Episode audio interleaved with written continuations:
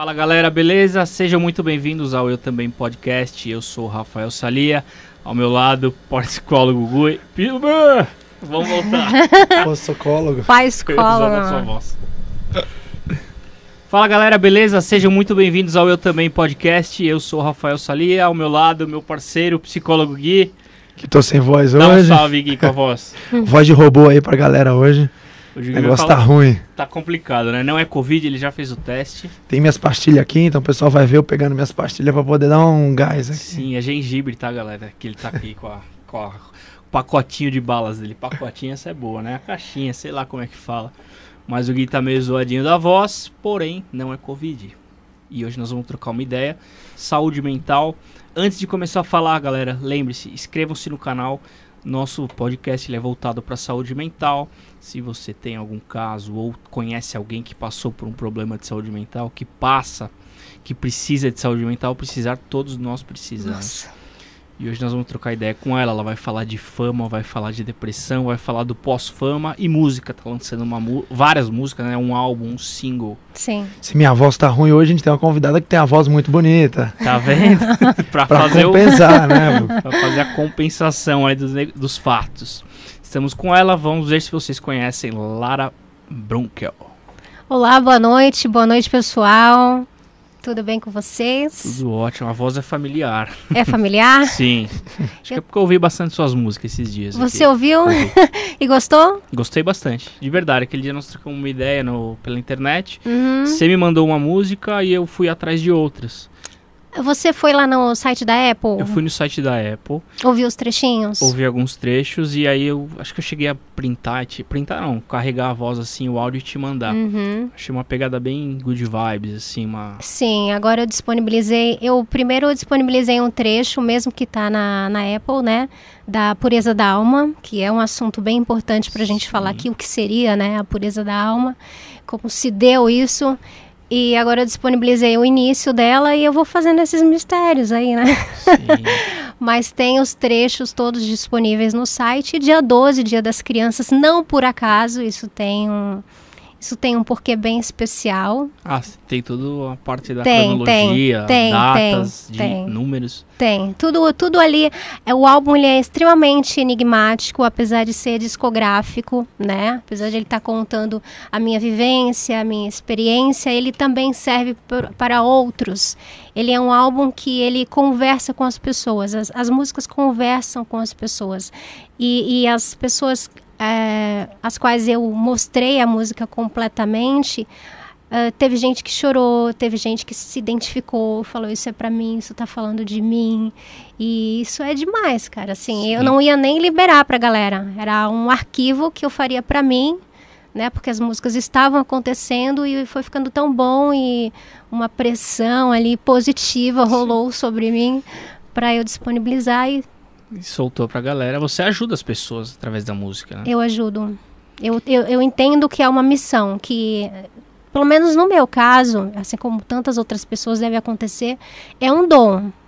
Porque antes, antes de compor, eu não tocava nenhum instrumento. Agora eu comecei a me desenvolver no piano e já iniciei a composição de uma no piano. E assim, eu, eu crio as melodias na cabeça, então vem arranjos na cabeça, os principais foram assim de forma totalmente intuitiva, as letras, dependendo da música, até mais pra frente eu vou contar a história de cada música. Quantas Elas- músicas tem? Agora são 12, mas Tá. eu já escrevi 180. Uau. Você, a gente tava trocando uma ideia aqui antes de começar, 180, músicas. 180 músicas. 88 livros você leu num 88 período de livros de 10 anos. 10 anos. E foram dois anos para compor esse álbum, assim, que eu digo a gravação dele, né? Mas a composição, ela se deu de forma muito imediata. Foi surgindo uma, depois outra e outra. E, e, e uma máquina, cara. Não, não, não parava mais, sabe? É, elas faziam sentido entre elas mesmas. Você acha que uma foi interligando a outra? Foi. Tá. Completamente. Até a questão de números eu ficava chocada, porque conforme eu ia compondo, vinha uma outra numa numeração que eu falava assim: cara, tem alguma coisa com esse número aqui, deixa eu procurar no Google. E aí o significado do número estava falando da música, mas não foi programado, entende? Propositalmente. Elas, elas iam acontecendo. Os números que você fala é o número, o, a minutagem. Equivalente, não equivalente a cada música que surgia. Por exemplo, a número 1, um, que eu, a, a, ordem que eu disponibilizei no álbum, é, de 1 a 12, elas não estão exatamente na ordem como elas surgiram para mim. Que eu falo surgiram na minha mente, porque eu ouvi a música pronta. Sim. Para você ter uma noção, eu, eu, eu, sou assim, tá? Eu, eu entro no assunto, aí eu vou emendando no outro, é, porque tá, se complementam. Puxando, claro. é. Fique à vontade. Por exemplo, a pureza da alma, que é a número um do álbum, ela não seria a número um. Eu, ela, a número um seria, a não digo que sim, aí seguida de bastidores, que foram as primeiras que eu compus. Aí, quando eu compus as 12 músicas, eu percebi que o álbum deveria ser ouvido de trás para frente. Não aquela coisa do vinil que você faz de trás para frente. Mas que faz sentido a história, depois de pronta, ele é contado a partir da número 1. Um. Então, ele começa com a pureza da alma e vai. Sim. É retrocedendo, né? Conforme eu fui compondo as primeiras, entende? Então, e cada número que surgia ela tinha um significado que conferia com a música. E tem mais um detalhe: todas as músicas, todas as, todos os títulos formam uma frase. Aí Uau. que frase é essa? Aí o ouvinte vai ter que Buscar. descobrir porque é realmente um enigma. Existe uma frase. Em cada música tem uma em frase. Em cada música e todas as, todos os títulos são títulos muito importantes, muito utilizados no nosso linguajar diário. E realmente é, são práticos, são curtos e faz todo sentido, assim. Não, bem bacana. E falando da pureza, igual eu estava falando, a pureza eu tive uma super preguiça. Eu quase não compus a pureza. Porque pureza da tava, alma, né? É, pureza da alma. Tá. É, eu já tô um pouco já íntima tá dela, íntimo. então é a pureza. Nós também, vai falando, vai falando se torna É. íntimo. Então foi assim, eu, eu estava dormindo, já estava quase amanhecendo, sabe quando você já está naquela fase que você vai acordar, mas você está com preguiça de acordar. Ficar então na eu, cama, eu já estava eu, eu tava entre o sono e eu já estou acordada. Tá. De repente eu eu vi no, na minha mente, assim, na tela da minha mente, o nome Pureza da Alma como se estivesse escrito no computador da, do estúdio onde eu gravei, que era a forma como eu sempre via as minhas músicas escritas. Eu vi Pureza da Alma e eu estava escutando o início dela, que é. E na minha mente eu achei que isso seria um baixo. Aí começou um sentimento, surge, é desafio, enfim. E aí eu fiquei assim, com o olho fechado, tipo, você foi meio que compondo, uma compondo dur- música. meio dormindo e meio acordada, né? É. Aí eu fiquei com, eu lembro de pensar assim, ah, eu, eu, eu tô com preguiça de escrever. E eu sempre tenho cadernos e anotações em todos os lugares, é uma coisa que eu preciso ter imediatamente, né? Porque pode vir a qualquer momento. Aí eu levantei assim com bastante preguiça, eu tenho até vergonha de falar isso porque é um- uma obra é divino isso, né? Sim. Aí eu levantei, eu fui pegando coisas que eu já escutava e tal, e aí fui complementando outras, mas foi muito rápido, assim. Eu não sei quanto tempo exatamente, mas minutos, sabe? Tum, tava pronta, pureza da alma. Aí eu já pego o celular, todas as músicas eu eu tenho um celular que ele não tem linha nem nada, porque eu era super encanada de vazar essas coisas assim. Então eu sempre gravei nele. Eu gravo Certo. nele, depois eu passo pro pendrive. E essa pureza eu inclusive escrevi no papel a experiência, a data. Eu, eu, eu narro assim o que aconteceu no celular, como foi.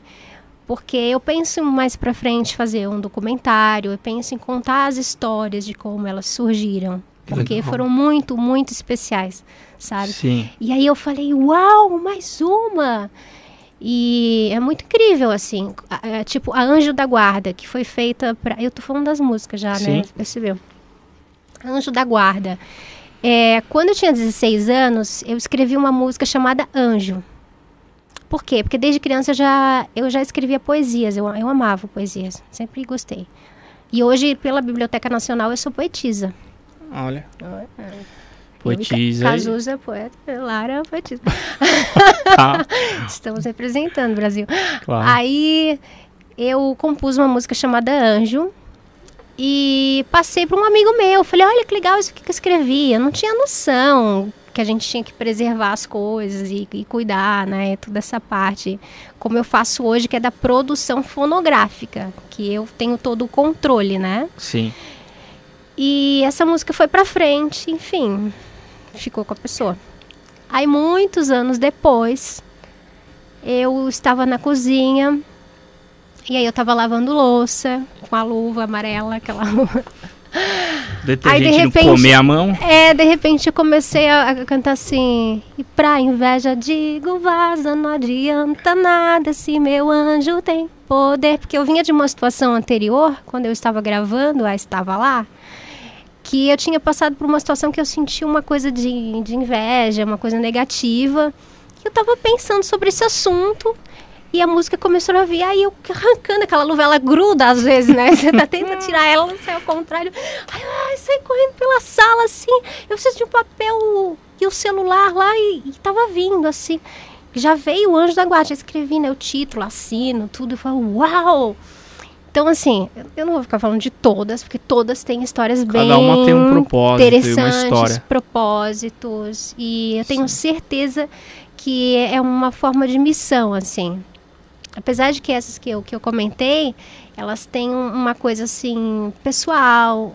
Eu, eu fiz pro Anjo da Guarda, igual eu estava falando para você, fiz música para minha alma, é, fiz uma outra música para minha alma também, também, mas no momento que eu realmente estava precisando muito dela e ela estava me dizendo que ela estava lá comigo naquele momento. E tiveram músicas assim que ouvindo os músicos, é, que eu contrato os músicos, né, para reproduzirem o que eu ouço na minha mente. Então, enquanto eles não conseguem chegar próximos do que eu ouvi, Sim. não rola. Então, quando eu escuto o que eu ouvi aqui, é uma coisa muito emocionante, é muito surreal. Sim. Sabe? Só para resgatar aí alguns momentos, você tá falando de, de inveja, de uma fase difícil da sua vida. Você tava meio no, anonimato até um tempo, Totalmente. não tava? Totalmente. Eu me pus nesse de propósito. De propósito. Você quis isso, você foi atrás. Quem não lembra, você participou do, do programa Panic em 2008, né? É. Você fez uma personagem, era como se fosse uma paniquete externa. Tinha um nome da sua, da sua personagem. Uhum. E aí uhum. você estourou, né? Você ficou no auge não, da o nome, fama. o nome pode falar que era Sandy Capetinha. Sandy Capetinha. Né? Porque eu já tentei tirar de mim isso e é uma coisa muito louca, assim. Quando as pessoas lembram, lembram. Ah. Mas é que eu creio que agora vai acontecer essa transição, entende? Sim. Teria que vir um trabalho. É, eu não digo assim tão impactante, mas eu não sei nem explicar o porquê Tá. É, foi, foi impactante para algumas pessoas. Sim. É até esquisito, rapaz, que várias pessoas mandam mensagem dizendo assim: Ah, você é minha crush desde a minha adolescência. Eu falo, rapaz, toma vergonha na sua cara que eu sou jovem. e eu vejo lá um barbado, o cara parece ter mais idade do que eu, falando que eu sou a crush dele quando ele era adolescente. Mas eu paro para pensar, gente, mas já faz muito tempo. Foi 2008, né, que você falou? 2008, mas ah. eu perdi a noção, assim, da realidade do tempo sabe? Sim. Eu, eu fiquei 10 anos assim, isolada, né? Eu, eu, fiz alguns trabalhos, fiz, fiz teatro, fiz participações como Domingo Legal, é, Ratinho. Tem até uma história bem engraçada, depois eu conto do Conte, Ratinho. a hora que você achar que deve contar, pode contar. Do Ratinho. Você participou no Ratinho? O que, que você fez lá? Do Ratinho. Então, eu tava indo como. Eu tava indo como personagem Domingo Legal durante uns meses, assim. Era o Gugu. Domingo é, Legal? Não, era não? o Celso Portioli já. Tá. E e eu, eu vou falar assim claramente, Silvio, você é maravilhoso, Silvio Santos. O Silvio, ele paga na hora, assim. Você faz o trabalho, ele já, já libera o seu cachê, é uma coisa incrível, o cara. Ele é, naquela ele é sensacional, eu adoro. E assim, uma televisão leve. Eu vou deixar as outras com inveja, mas eu já trabalhei na Globo, já trabalhei na Bandeirantes, na Record, várias e aparições. Lá no SBT é As pessoas pensam que foi só ali no Pânico, na mas não. TV. Então, o que eu tava falando mesmo? Tá. Do Silvio Santos. Aí Silvio Santos, hora, ele, paga, ele paga muito bem, mas oi, porque eu tenho uma, uma super vontade de, de fazer. De voltar o, lá. De participar de um programa com o Silvio Santos, enquanto ele ainda tá aí tá inteirão, tá, tá, vivo. bonitão. tá vivo. Silvio me chama, aquela assim, vamos fazer a campanha? Claro, no baú da felicidade. vamos, abrir a porta da esperança, Telecena. Aí o que aconteceu?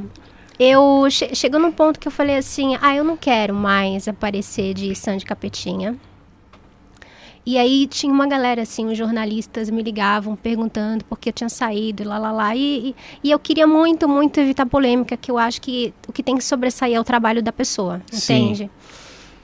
Aí um belo dia eu estava no trânsito de São Paulo, pé da vida. Um, o cara que era jornalista do jornal o Globo, ele me ligou, perguntou, eu falei, ah, isso aí porque eu quase morri, porque aconteceu isso, isso aqui, não sei o que, não sei o que. Saí falando pelos cotovelos.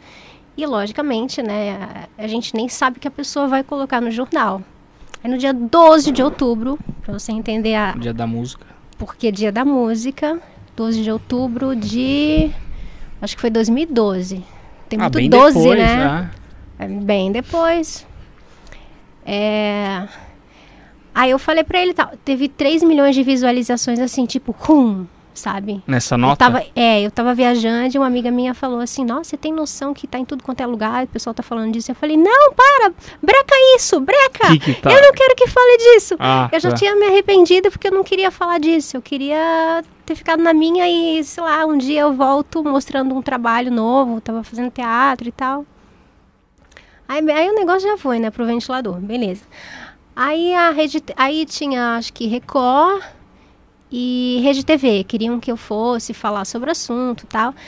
Aí o Marcelo de Carvalho chegou lá na Rede TV, pra produção, que me falaram, falaram assim, ah, chama ela aí pra falar sobre esse assunto. Eu não sei se é porque eles estavam meio tretados com o pânico, se já tinha acontecido isso, né? chama passou, aí, né? Aí eu fui, não falei do acidente. eh, Levaram duas pessoas para ficar me apontando o dedo, assim, dizendo: Ah, mas por que, que você, você, não, você não queria posar nua de novo? Por que, que você posou? E o assunto não era para ser esse. Entende? Sim. Aí aquela coisa que eu não queria de polêmica virou uma coisa e eu falei: Como Você é que eu saio errado. disso? Como é que eu saio disso? Ficou um tempo fora, evitando isso, de repente caiu no colo. De repente eu tava ali. Ah, só pra gente entender, assim, você saiu em 2009, 2008, passaram-se quatro anos, você encontrou o cara do Jornal Globo, é isso? Uhum. Tá, e aí deu essa polêmica. É, que eu vou pular pra história pra chegar no ratinho, vou voltar na música e depois eu conto o que aconteceu que eu saí. Tá, não é, é- Pode falar, óbvio, mas eu quero saber mais da sua cabeça. Eu vou querer saber, né? Aí como você é vai saber da minha ficou, cabeça. Da cabeça, como Uhum. ficou no, no pós-fama, que a gente trocou uma ideia, Uhum. você falou de uma depressão e tal. Aham. Mas vamos continuar. Aí pra você entender, eu tava te falando que existe o clipe Bastidores. Bastidores eu tô fazendo uma sátira do que eu vivi na televisão. Em alguns lugares, né? Não, não literalmente. Aí um belo dia, eu, eu tava completamente diferente, assim. Eu já tava me apresentando. Eu, eu já tinha trocado o nome. Falei quando eu ia falar, tô falando. Eu já tinha trocado o nome. Eu tava off das redes sociais. Se você for ver, inclusive Instagram, você vê datas que são recentes, né? Eu tenho poucos seguidores ainda, Brasil, mas vocês podem me seguir Qual que é agora. teu Insta? Arroba Arroba Lara Brunkel. E o meu canal é Pupila Cósmica, que é o nome do álbum. Pupila Cósmica no YouTube. Pupila Cósmica no YouTube. Tá. E aí eu tava, tava nesse negócio assim, fugindo de todo mundo e tal. Aí eu, eu tava de franjinha, tipo Cleópatra, cabelo preto. Que era pra assim, não não ninguém me reconhecer. aham. Aí mudei, fui morar no interior, aquela coisa toda. Nessa época você estava aqui em São Paulo. Uhum. Tá. Aí um amigo meu falou assim: ah, vai cantar lá no Ratinho, no 10 ou mil, sabe aquele programa? Mas lá só vai anônimos. Aí eu falei, ah, mas eu tô super anô- anônima. Ah, Aí ele falou, ah, pô, mil reais, né? Pô, se você ganhar mil reais, 300 são meus e, pô, fica com 700 pra você. Pô, o cara ainda queria um- uma comissão. É.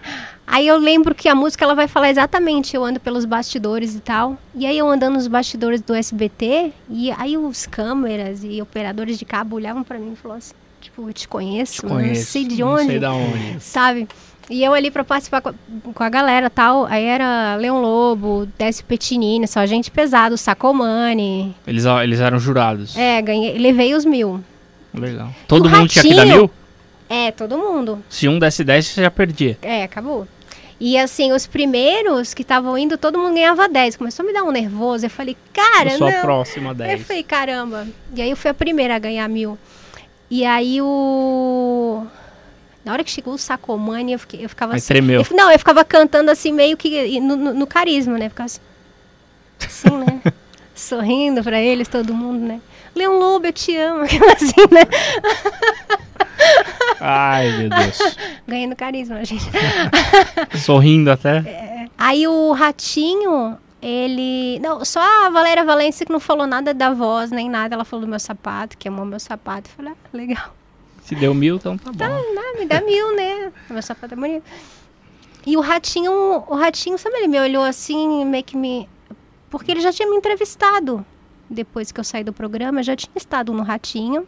Ele já tinha me De- entrevistado. não como Sandy. É, como, como pessoa, né? Tá. Não como personagem. personagem. Mas ele não me reconheceu, foi bem. Ele me olhou assim, mas. É, você conseguiu. Então eu fiz o teste dos bastidores que eu conto no clipe e depois vocês vão entender se vocês assistirem bastidores. E é isso, é uma história realmente contada. Aí com esses mil reais, quer dizer, 700, né? Eu paguei a o, parte da minha primeira gravação. Eu já tinha bastante música, né, escrita e tal. Aí eu falei, ah, vou, vou lá, vou, vou pesquisar estúdios e tal. E gravei a Não Digo Que Sim. Não com esse valor, né, gente? Que não é só isso 300 que paga, é, né? 700 Pelo conto, amor de Deus, não, não é várias. isso, né? E aí me empolguei, né? E falei, ah, eu, eu fui, fui, fui conseguindo, né, cara? Durou dois anos. conquistando, foi fui puxando. conquistando durante dois anos. Aí, aí depois eu falei, ah, vai virar um EP, né? Aí depois eu falei assim, não, vai, vai ter um pouco mais. Aí quando eu vi, eu tava com 12, falei, ah, acho que 12, tá bom, né? Já é um. E foi isso, assim. Show de bola. Aí a história. Sim. Voltamos, Brasil. Depois do intervalo, né? Tá muito gelado? O ar tá gelado? Você tá com a voz aí de robô? De... Cara, Desliguei, abaixa um, morre. quer- né? abaixa um pouquinho. Quer dizer, aumenta. a Aumenta, né? rapaz. Aí. Pronto. Pronto, falou do intervalo, então foi um intervalo mesmo. Foi um né? intervalo. É, eu estava eu na verdade, na verdade, eu não estava contente com a situação, porque eu deveria ser, eu deveria não, o combinado é que seria personagem e não paniquete. Aí E eu vou você te buscou dizer, isso? Você quis Aí eu- ser paniquete? Você quis aparecer de biquíni? não, Não. eu vou ter que voltar um pouco na história. Tá. Eu falo que uma coisa puxa a outra, é complicado. Claro. É, eu sou administradora formada, tenho especialização em recursos humanos e Nascida trabalhava numa em- multinacional, morando em Florianópolis, nascida em Nascida Florianópolis. Eu tinha uma amiga que ela só buscava namorado em, é, sabe, site de relacionamento? Tinder, assim. É, e eu leio muito sobre relacionamento e eu sempre escolho. É, eu sou boa nisso, cara. Sério? Eu sou boa de dar conselho. Inclusive, depois aqui eu vou lançar a conselheira amorosa. Conselheira moral. Fazer um podcast. cantora, conselheira, poetisa. Currículo, né? E cara? do, do teatro também. É. Fala, e tua amiga só Aí, queria. todas as minhas amigas, quando elas arrumavam um namorado, alguém, um paquera, eu sempre tinha que dar o meu pitaco, falar, não, o cara é assim, assim, assado. Então, ela ia se encontrar com o cara, essa em, em especial. Não vou te falar, vou falar teu nome, Vanessa. Fala o sobrenome também pra já Não. ferrar a menina.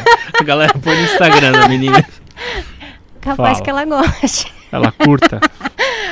Aí ela, ela achava alguém, né? Ela falou, não, mas esse aqui, ela era muito iludida, assim, com, com os homens, né? Eu não tô falando mal dos homens, tá? Mas Sim, aqueles alguns, homens eram... Aqueles que não, não sinistros, é. Aí dizia, não, amiga, esse aqui parece ser legal, não sei o quê, nem tem filho nem nada, nem é separado. Só em Floripa, só os boy magia lá. Vai pensando. Não, Aí né? eu dizia, eu dizia pra ela assim, ah, marca um encontro num lugar tal, mas um lugar que eu possa ir, tipo uma padaria, que eu fico lá de cantinho observando, e eu ficava, sabe? Primeiro encontro na padaria, que legal. É, padaria. Um cafezinho. Aí eu ia, ficava observando o cara tal, mas bem perto, escutando a conversa, sabe? Você Ou com Tipo 20, mãe mesmo. é, mãe, você com aham. 20 anos fazia isso. Aham, com os Ah. trejeitos assim do cara, já falava, ih, esse cara é malandro. Ih. Então, eu estudei essa coisa de linguagem corporal, e aí eu É vi o cara. É, e aí eu vi o cara estudada. enganando ela ali na minha cara. Aí eu fazia uma coisa tipo assim, né, tipo, vou no Sai banheiro. fora. Eu vou, não, não vou no banheiro. Esquece. Volta e fala que alguém te ligou. E a gente tinha uns códigos assim que eu Eu- ligava pra ela e ela saia correndo. Dor de Enfim, barriga. É. Aí ela encontrou um cara que ele era, acho que. Eu não sei se ele era argentino ou chileno. Era um sem vergonha. Então é argentino, É, vagabundo. um vagabundo aí. Aí ela foi. Olha o que vai acontecer. Ai, meu Deus. Ela. Essa sua amiga, que só Essa é queria, minha amiga. queria um relacionamento de qualquer jeito e não conseguia. Ela queria. E eu só queria Você fugir. podando cara. os eu caras. só queria fugir. Aí ela foi pro. Ela foi pro. Como chama? Ingleses. Que é cheio de argentino. E por isso que eu, eu não sei se é argentino ou chileno, porque é cheio de argentino, Tem argentino lá, pra né? caramba lá. né? Aí ela falou assim, amiga, vai com. Deixa, me deixa lá. É, Eles já tinham ficado numa noite anterior, assim. E aí ela conheceu ela igual site? mãe, né? Ela Conheceu o cara no Não, ela, site. co- esse, por incrível que pareça, ela conheceu ele numa baladinha que a gente foi. Tá. Por incrível que Por pareça. incrível que pareça. É. E o meu apelido nessa balada anterior era Fandangos. Todo mundo chamava de Fandango. Não vai pegar o apelido Por aí, que ó. fandangos? Porque eu tava vestida de toda de amarelo. Eu sou muito super, eu era muito, muito mais supersticiosa assim, então o amarelo era. Fandangos. Aí era Fandangos, ah, Fandangos, amiga da Fandangos, não sei o quê. Aí- Fandangos eu já imagino a menina vindo com cheiro de milho. assim. não, não, não, tinha tomado banho. Pensei com a roupa do espantalho lá. Espan- é, do sabu, Não, do sentido não, porque Florianópolis era muito morena, muito jambo, né? Assim, praia, né? Aí ia ficar destacado, um fandangos ambulante. Aí, que, cara, eu- como eu pulo, eu viajo, vou pra outra A história. nossa mente é muito louca. Muito Começa louca, daqui, vai né? pra lá, tava no ratinho, depois já Realmente. Vai ter, Floripa. que, vai ter que montar Praia um... dos Ingleses, o editor vai só- Vai sofrer, cara. Não, mas dá, dá pra entender. Tua amiga, você queria ser Aí beleza, aí beleza, ela conheceu o cara, que aí que vai começar o negócio. Aí ela falou assim, ah, amiga, eu preciso ir lá em Jurerê. Aí eu odeio esse negócio que a mulher tem que ir atrás do cara. O cara tá lá, vem o cara até você. Ela morava no Campeche. Ela falou assim, ah, amiga, você não quer ir pra Jurerê? Eu falei, pra Jurerê sozinha fazer o quê? Ah, vai pegar praia. Falar, ah, legal. Aí deixei ela com o carro dela, dei um monte de bronca no cara, assim, tipo, ó, você vai se ver comigo se você fizer qualquer coisa, não sei o que, intimei o cara, Nossa. saí andando assim. Perigo, né? Pique mãe É. mesmo. E que mãe. Aí deixei ela lá, fui pra Jurerê. Aí no que eu tô em Jurerê lá, eu tava, tava lá deitada, lá tomando meu solzinho. E aí estavam passando olheiros da Francidrata. Passou um cara que era olheiro da Francidrata, ele parou do Que meu que é lado. Francidrata? Francidrata é uma linha de cosméticos, de produto de beleza. Tá. Era uma linha verão, um negócio assim. Só que era uma coisa em conjunto com a revista Trip. Era uma campanha que eles queriam achar a Bela da Praia. Esse negócio que vocês ouvem hoje de Bela da Praia, isso aí. Já existia. Isso aí eu fui a primeira da história. Isso aí eles inventaram depois, mas não é original. Você foi a primeira. É, foi. Aí, eu trabalhando na Toque, na, na, Na multinacional. Ah, falou o falei, nome. Eu disse, Na seguradora, vai. Trabalhei na seguradora. Corta até editor, essa vai, porque eu não vou dar moral pra eles, não. Aí, aí eu, eu tava lá na praia, tá? o cara chegou e falou pra mim assim, ah, você gostaria de participar? Não sei o quê. Explicou ali o concurso. Eu falei, não, nada a ver. E eu tava pensando na minha amiga lá, que o cara tava dando gogó nela. E eu ta- eu falei, daqui a pouco eu já vou ter que buscar ela, né? Buscar a minha filha. Minha filha. Sua filha é mais velha que você. Era, mas Era, era, que olha. eu. Aí, beleza. Passou esse cara, deu um tempo tal. Tinha um senhor embaixo de um guarda-sol, que eu acho, até tinha falado pra vocês antes, que eu acho que ele era uma entidade. Só pode. Ele falou assim, moça, participa disso. Aí eu, oi? Eu tava sozinho, tiozinho. Oi? Aí ele falou, é, participa desse, desse concurso aí, você vai ganhar. Aí eu falei, vou ganhar o quê, moço? Ah, você vai ganhar, você é bonita. Eu falei, não, não quero ganhar por, por beleza, não. Quero ganhar dinheiro, moço. Tô trabalhando muito. Aí eu quero comprar meu carro. Eu comecei a falar com o cara do nada, né? Eu tô com o carro da minha amiga aí, ó. Agora Você eu já tenho você morava só ela. época? Tava morando sozinha. Tá. Sua família é de lá? Eu perguntei. É, acabou. todo mundo. Tá. Aí, beleza. Foi uma coisa tão louca que veio o segundo olheiro, cara. Aí o cara veio tal, falou comigo. Aí ele falou, ó, tá aí, ó, tá vendo, ó, é, é o universo. Foi a primeira vez que, assim, que o universo veio forte, assim, né? Eu Duas falo hoje vezes? muito no universo. Ele falou assim, ó, o universo aí, ó, te dando a chance aí. Aí eu falei, moço, o que, que ganha nesse negócio? Ele, ah, você vai fotografar pra revista, a linha de... Não, não, assim, em dinheiro, o que que ganha? Você já queria saber valores. Negociante, né? Sim, tá certo. Aí ele, ele, ah, ganha X, X. né? Aí eu fiz as contas. Cara, pagar vários aluguéis. Tanto que eu comprei um carro de, de 7 mil reais graças a esse negócio. hein? Um, um Escort bem velho, que só me dava Você problema. sete contos no carro? Sete contos. Na meu- época? É, meu irmão foi lá, viu, falou, oi, tá inteirinho, hein? Tá inteirão, tá maravilhoso. Leva. Era Todo mundo pagava pau pro meu Era Escort. conversível? Não. Todo mundo pagava pau pro meu Scott, bom inteirinho, mas na hora de sair da seguradora eu tinha que pedir ajuda pra empurrar. Ele era inteiro, de lata. Por, Ele me era deixou no caminho. Uma vez eu tava levando minha. Olha uma coisa história. Uma vez eu tava levando minha família, minha mãe com um bolo desse tamanho quadrado, e aí o carro começou a encher de fumaça. Porque eu acho que era. Eu não tinha colocado água no radiador, é isso, É. né? Uma E aí, e aí eu fa- e eu Normal, falava assim, pai, o carro vai motor." pegar fogo. Aí ele falou, eu não sei, eu não sei. Ele é medo já de eu dirigindo, eu dirijo que nem homem, meu, tipo, a milhão, assim, não tô nem aí, que família, que é bolo, tô nem aí.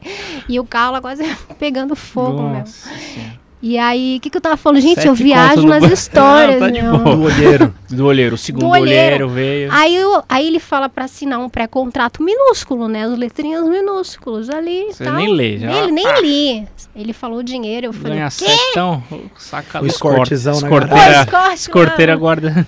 Beleza. Assinei o negócio, nem vou ganhar esse negócio. Aí eu tiro, você vai ganhar, não sei o quê. Aí nisso o primo da minha amiga pega o telefone, né? Aqueles celulares, né? Nokia, tijolo. A gente entregando a idade da gente. Aí pegou, ligou pra ela, e eu escutando ele falando assim, ele, ah, tá fazendo uma tipo aqui, ó, tava tirando foto, porque o cara falou pra mim assim, ó, você tem que tirar três fotos. Aí eu falei, como? Ele falou assim, é, uma de perfil, uma de costas e uma de frente. Eu falei, ah, tranquilo, só vou lá tirar a areia do corpo, né? Aí, tipo, eu mergulhei e fiquei assim, falei, Já nossa, eu tô no- me sentindo a... Como é que é o nome daquela Do do, Fantástico. Fantástico, né? Sai da água assim. Parece um peixe, é. Aí eu falei, tá, tá bom, né? Agora eu já fiz.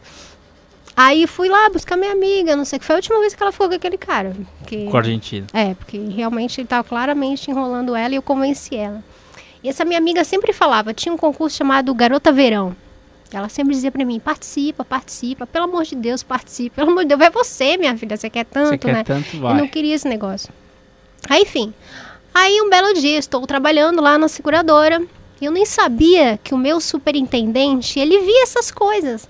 Olha, safadinho, né? Aí, eu vivia Tava rolando esse campeonato, Tava rolando, era um concurso de 250 mulheres do litoral brasileiro. Então Tá. tinha Florianópolis, Bahia, todos os Rio, lugares. tudo. E eu no meio desse rolê aí, do nada. Aí um dia, eu trabalhava num lugar que era tipo isso aqui, um aquário, mas era tudo vidro, né? Aqui, aqui, todos os lados. E aí quando o meu superintendente queria falar comigo, ele me ligava e começava a subir a persiana, mas era bronca. Ai, cara. Aí ele me ligou e começou a subir a persiana. Eu falei, puta que pariu. Já, já. Aí ele falou, Tomei. por favor, aqui na minha sala. Aí eu fui na sala dele. Eu fiz tudo certo, não tem nada fora do lugar. Aí entrei na sala dele. Aí ele ligou assim, acessou o computador, aqueles computadores quadradões, né? Tubo, né? Gigante. Aí ele falou assim: É você aqui, sotaque assim gaúcho, é você aqui. Aí eu falei: Nossa, não é que parece eu? Aí eu sempre fui assim, meio debochada, né? E tava de biquíni. Ela de biquíni, as três Tá. fotos que o cara tirou. Certo. Gente, como assim, né? Já tá na internet. Aí ele falou assim, tu tá participando aqui de um concurso aqui, ó, Bela da Praia e tal. Aham.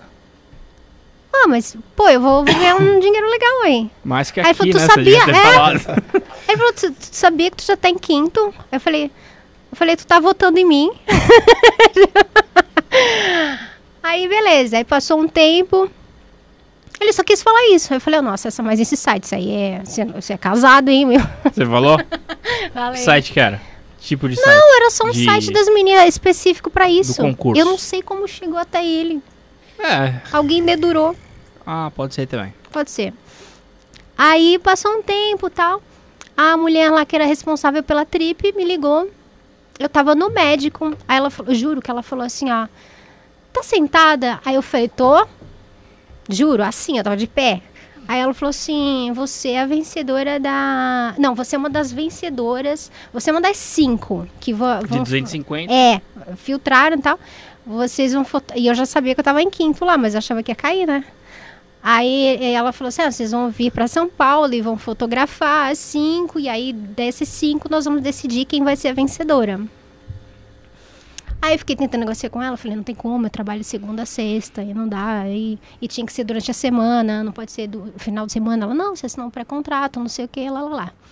Aí eu pedi pra minha mãe ligar pra eles pra dizer que meu avô tinha morrido. Nossa. Meu avô, na meu avô por parte de pai, mas na verdade eu nunca conheci ele. Então ele já tinha morrido, Já não tava fazendo mal pra ninguém, anos, é. né? E aí eu fui... tô assumindo uma mentira. É feio mentir, gente. Não façam isso. não façam. Aí eu fui pra... Eu, eu vim pra São Paulo, né? Acho que era a segunda vez que eu vim pra São Paulo. E aí eu conheci as outras meninas e tal, e as meninas empolgadíssimas, querendo Queria ser ganhar, a da queria praia, queria ser. ganhar com força, assim. Uma ficou no quarto comigo, que ela era noiva. Eu falei, nossa, teu noivo não liga. Aí, aí, eu- aí ela falou assim, não, eu quero, eu quero muito. Eu falei assim, nossa, se eu puder dizer, diz- dizer que é você, eu voto em você. Eu falei pra ele, eu não quero ganhar esse negócio, não. Aí ela Tinha falou, vergonha? eu tinha, cara. Eu, eu pensei assim, Florianópolis é um ovo. Eu conhecida pra caramba. Tipo, cara. Fandangos da Eu, eu, eu gosto de fandangos, né? Eu tinha um outro que era abelhinha. Aí. Sempre tive apelido, né? Aí, beleza. Aí a mulher ah, fizeram as fotos lá. E assim, gente, tem gente que pensa que eu sou grande, eu tenho 1,60m. Eu sou uma menina mion. Aí as meninas todas altas, os esguias, os beldas e tal. Aí fizeram uma praia de hum, fictícia, Fake. né? Fake lá. E eu juntando, assim, areinha, assim, pra ficar mais alta, assim, do lado delas. E os caras davam risada comigo. Tipo, tava todo mundo focado em mim, eu não percebia. Depois a mulher que falou, né? Que as meninas estavam muito fazendo a linha. E eu tava fazendo a linha, tipo, espontânea. Qualquer coisa ali. eu- E as pessoas estavam ligadas em mim. Eles queriam uma coisa. que Eles queriam uma coisa assim, tipo, tipo, essa naturalidade. Essa é a menina da praia. Entende? Sim. E ela fazendo as fotos, não sei o. Aí, de repente, eu escutei uma das meninas falando assim, que foi fazer entrevista com a. Não sei se a mulher é diretora da Trips, o que, que ela é lá. Voltou falando assim: Menina, você não sabe? Vão perguntar se você quer ficar com o peito de fora. Eu falei: O quê? Não, de jeito nenhum. Não, meu peito de fora não. Como é que eu faço? Como é que eu faço pra sair disso? Ela, não, você vai dizer que não. Aí eu falei, as outras, como é que elas estão se saindo? Não, eu falei que sim, que eu não tô nem aí. Aí as outras eu não sei. A noiva? Aqui era a noiva? A outra também. Não, todas disseram que não se importavam. Aí a mulher foi falar comigo e tal, você se importa disso? Você sabe que é seminu, né? Eu falei, não, eu não sabia. Quer dizer, eu não sabia até a menina vir falar pra mim. E eu já adianto, não tenho o menor interesse. É, eu tenho que pagar multa? Eu falei pra ela, o negócio era, gente, eu vou pegar o, o carro, Tudo né? de volta. Aí ela falou: Não, você se comprometeu, você tem que fazer. Se você vier a ganhar, eu falei: Então, pelo amor de Deus, faz qualquer coisa pra eu não ganhar esse negócio. Até porque as meninas são maravilhosas. E elas querem. Aí, beleza, saí da situação. Ainda falei pra menina que tava no meu quarto: Eu acho que eu me saí super bem. Não vai me chamar nem ferrando. Aí lá é menos uma, tipo, é, já tem espaço. tem espaço. Aí, beleza. Aí eu em Florianópolis, a mulher anunciou que eu era vencedora. Aí eu falei, caramba. Aí saiu uma edição com as cinco, né? Igual eu falei. Eu falei, caramba, e agora, né? Como é que eu vou pra São... Primeiro tinha a questão do, do Pequim de Fora. E como é que eu ia pra... Como é que eu ia avisar que eu ia de novo, né? Pra... Pro negócio lá. Ah, do seu trabalho. Não dava pra matar o vô de novo. Não dá pra né? matar o vô de novo. Aí, tipo, que tava doente, tudo Sim. mais. Enfim, fui, vou, vou dar uma resumida. Ganhei o negócio lá, fiz. E aí, na hora de fotografar, foi muito louco, porque eu nunca tinha feito nada sensual. Sim. Já tinha ganho concurso, assim, de beleza de, de bairro. Coisinha Em de regional. adolescente. é. Mas levaram uma mala gigante de roupa de biquíni, não sei o quê. Aí eu falei, gente, eu falei pra figurinista, pra que uma mala desse tamanho? Ela falou assim, é pra você ir trocando de roupa. Eu falei, mas o objetivo final não vai ser eu ficar de biquíni na parte de baixo e de cima sem nada?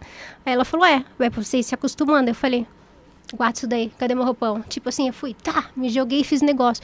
E aí o cara era um super fotógrafo, um senhor, assim, ele falou, nossa, você é muito boa nisso, você fotografa muito bem, você tem responsabilidade, você tem noção. Eu falei, não, gente, eu tenho que fazer esse negócio rápido e voltar, e eu tenho que Voltar. trabalhar e tal, tem que ser objetivo, né? Aí que culminou, beleza, tudo isso. Aí a. Aí eu já tô acostumada, já tinha colocado o peitinho de fora. Aí a, a Ariane, da, que era da revista Sex, que tinha sido da Playboy durante muitos anos, viu essa revista, soube, porque eles sabem tudo que acontece nos bastidores, no burburinho da, da tal menina Serelepe. Aí tinha uma outra esperando pra fotografar sozinha a revista Sex durante oito meses. Aí a Ariane falou: não, vamos colocar ela, vai ser os, bumbum mais, mais, os bumbuns mais bonitos do Brasil. Aí me chamou, falou: ah, me dê uma voltinha aí, não sei o que, ah, te ofereço tanto. Aí eu falei: cara, né, tô morando sozinha, aquela história toda, né? Os cortão. É, só ser tá, tem que colocar gasolina, né? tem que arrumar, cheio de coisa. Aí fiz o negócio. Aí fui pra Florianópolis fazer várias entrevistas em rádios e a menina sumiu assim. Ela não foi nada, ela não, não foi chamada pra nada, como se só tivesse eu na revista e tinham duas pessoas. Isso foi bem estranho. Aí tô eu lá em Florianópolis, a Ariane me liga e fala assim: você vai pra Jovem Pan. Eu falei, eu tô em Florianópolis. Aí ela falou assim: aí você vai pra Jovem Pan. Jovem "Ah, Pan de São Paulo. São Paulo. Você vai voltar pra São Paulo no, no final da tarde, acho que eu ia no dia seguinte e tal. E vão ter um concurso de novas paniquetes. E é pra encher o navio mesmo, mas você vai aproveitar e você vai divulgar a revista lá e vão te colocar lá. Ah, então a revista veio antes do Pânico. Veio antes, tudo isso Tá. veio antes. Eu não, não tinha essa personagem na vida. Aí eu chego lá, tinha. Aí um cara. Eles iam encher o. Acho que um ônibus, eram umas 170 meninas a ideia. Não sei se chegou a tudo isso, tá? Aí o cara falou: Ah, vamos, vou levar cinco meninas e você vai lá no negócio e vai dizer que você quer ser paniquete. Eu falei, mas eu não quero ser paniquete. E eu não, eu não assistia programa Pânico, eu só escutava na rádio, na seguradora, ao meio-dia. Isso eu escutava. Uhum. Mas na TV eu nunca tinha visto, vocês acreditam em mim? Juro que eu nunca tinha visto. Acredita? Eu não fazia ideia. Aí eu fui lá, chegou lá, colocaram as meninas na mesa tal, colocaram eu e o microfone, né? Eu tenho um negócio com o microfone. Eu falei, ah, eu vou ficar falando sem parar aqui. eu queria ficar quieta, né? Aí o, nisso o Bola falou assim: é, sabia que ela é Miss Bombom, que eu tinha saído da revista, não sei o quê. E eu comecei a falar, falar sem parar. E aí a galera do, do chat lá, que eram os fãs do, do programa, que iam pro navio, né? Começaram a se interessar por mim. Tipo assim, eu, eu anulei as meninas, né, cara? Mas não era por querer, você entende? É porque a gente tinha assunto. Aí o, o Daniel Zuckerman falou assim: Ah, você lembra um pouco a Sandy, assim, facialmente, pra quê? Já pegou. Aí eu falei assim, ah, eu, eu, eu imito ela cantando, porque na minha, eu contei, né, que minha- na minha adolescência um monte de gente falava isso. Na adolescência eu parecia bastante, agora não tem nada a ver. E aí eu imitava, por exemplo, minhas amigas, a voz, o timbre e tal, e aí ele, ah, canta, canta, aquele negócio, né. Aí eu falei, é, mas eu não sou uma Sandy Santinha, eu sou uma Sandy Capetinha. Ah, foi você Foi mesmo eu que falei. levantou a Aí pronto. Acabou, meu. Aí ficou todo mundo no, no, no chat lá do programa, lá falando, quem é essa Sandy Capetinha? É Sandy Capetinha. E pegou, assim, imediatamente. Ela só que nem pólvora. Aí cantei, imitei aquela, cantando aquela música imortal, meu Deus do céu. Aí, até hoje, né? Não peço, pelo amor de Deus, gente. Eu ia pedir, mas Não, não. Todo lugar é barato. péssimo. Aí já entrei no navio. e Fui com a galera do programa. O Evandro, o Navan, todo mundo ali. A equipe principal na van. As outras meninas foram no busão. Puta, Tipo, já eu já era integrante. macumba aí. Eu já era integrante, né? Aí foi uma loucura. é, tipo, nego na porta, assim. Nego que eu falo, não pode Gente. falar essa palavra, não. Ah, umas pessoas. É, pessoas. umas- não tira essa palavra, por favor. Tinha as pessoas na porta, assim, tinha que passar por cima. Aí cara batendo, sai de capetinha, sai de capetinha. O Emílio falando, falou um dia no. No, aquele áudio que sai no navio, né? Que ele tava no lobby bar lá, que tinha um piano, me convocando pra ir lá, que ele queria que cantasse. E aí eu chegava lá, ficava cantando, Cantava. ficava fazendo performance, tudo quanto é lugar ele queria. Tudo quanto é lugar ele chama, chama, chama capeta, capetex, capetolha. E tá, e aí você, até então você era menina de Floripa, regional total, sua fama ali, que não era fama, vai, era. Você era conhecida na sua galera, é. de Floripa. E aí explodiu, e aí? Aí é que foi tudo isso aí, aí enfim, aí, a- aí a Sandy resolveu casar, aí o Emílio me ligou pessoalmente, falou, não, você vai, a gente vai simular a lua de mel, tem, tem umas coisas lá na internet, reconstituição da Sandy, vê lá depois, é uma coisa bizarra. E aí fiquei participando tal, mas com o tempo, eu, aí as meninas em si, não sei, me diziam, né? Me diziam, pessoas que trabalhavam assim, que as meninas, tiveram até meninas da época que falaram, ah, não sei entrar, eu saio, Caramba. que rolava uma. Ciumeira. É, uma coisa assim. Aí eu fui participando. Começo tudo é festa, tudo é legal, tudo é novo.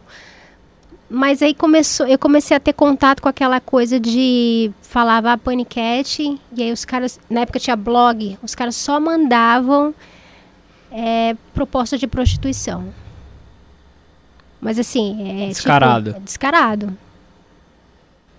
Se fazem, se não fazem, é uma coisa de qualquer um. Mas assim, não tem a ver com a minha essência, com a minha realidade, com. Entende?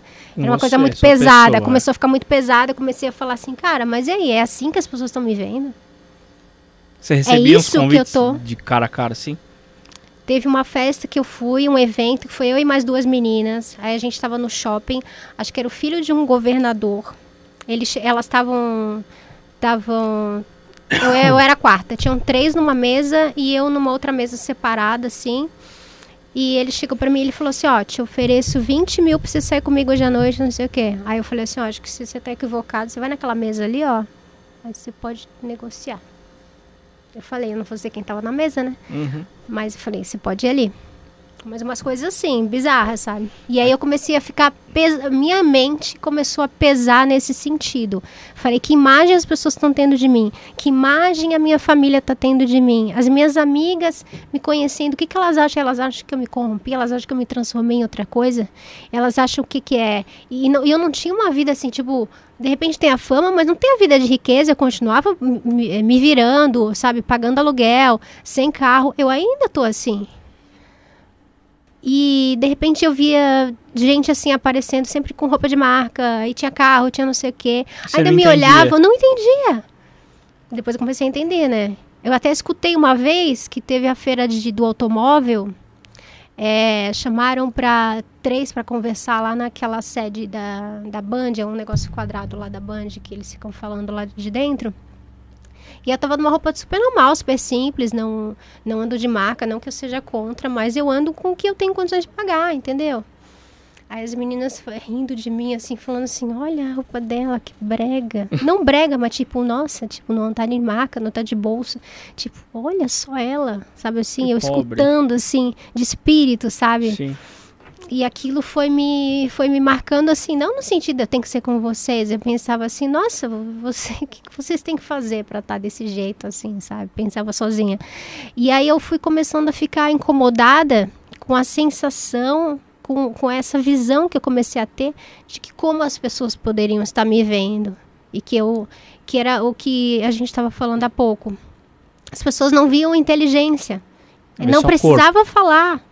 E eu, e eu cheguei a, a, a falar para produção, vamos fazer matérias. O próprio Evandro foi fazer uma matéria nova, um quadro novo.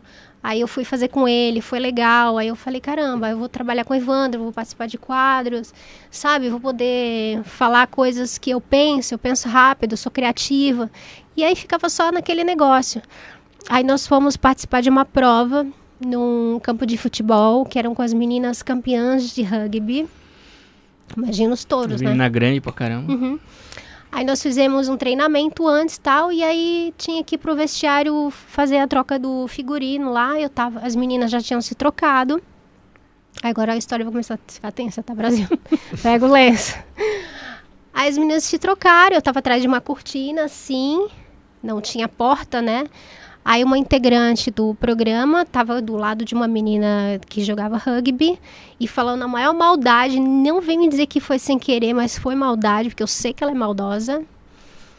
Ela falou assim: "Ai, vai em cima da capetinha, vai em cima dela, porque ela vai jogar. Ela vai jogar com força, não vou falar eu não vou falar exatamente como ela fala, nem Tá. não se ligar quem é. E vai em cima dela, e tá botando uma pilha assim na garota, enchendo a cabeça da garota. Aí eu falei, eu pensei assim, colocando a roupa, falei, gente, eu tô ferrada. Vou me menina, é, eu tava carta marcada, sabe? Tipo, meu, se ela veio em cima de mim ou der uma porrada, qualquer coisa, coitada de mim. Aí eu fui pro jogo fugindo dela, entende? Tipo, esqueci até as outras, né? Tipo, todas, né, vão contra todo todo. mundo. E eu sabia que a qualquer momento ela ia vir pra cima de mim. Aí uma, uma certa hora ela vem assim, igual um touro, ela dá uma pancada aqui assim na barriga, tipo, que pegou toda a região de trompas, louco. ovário, entendeu? Foi bem forte. Eu caí, eu tomei uma pancada tão violenta e assim, eu bati, eu primeiro caí com o corpo, depois eu bati a cabeça, que eu lembro até hoje, em câmera lenta, assim, é muito louco isso, né?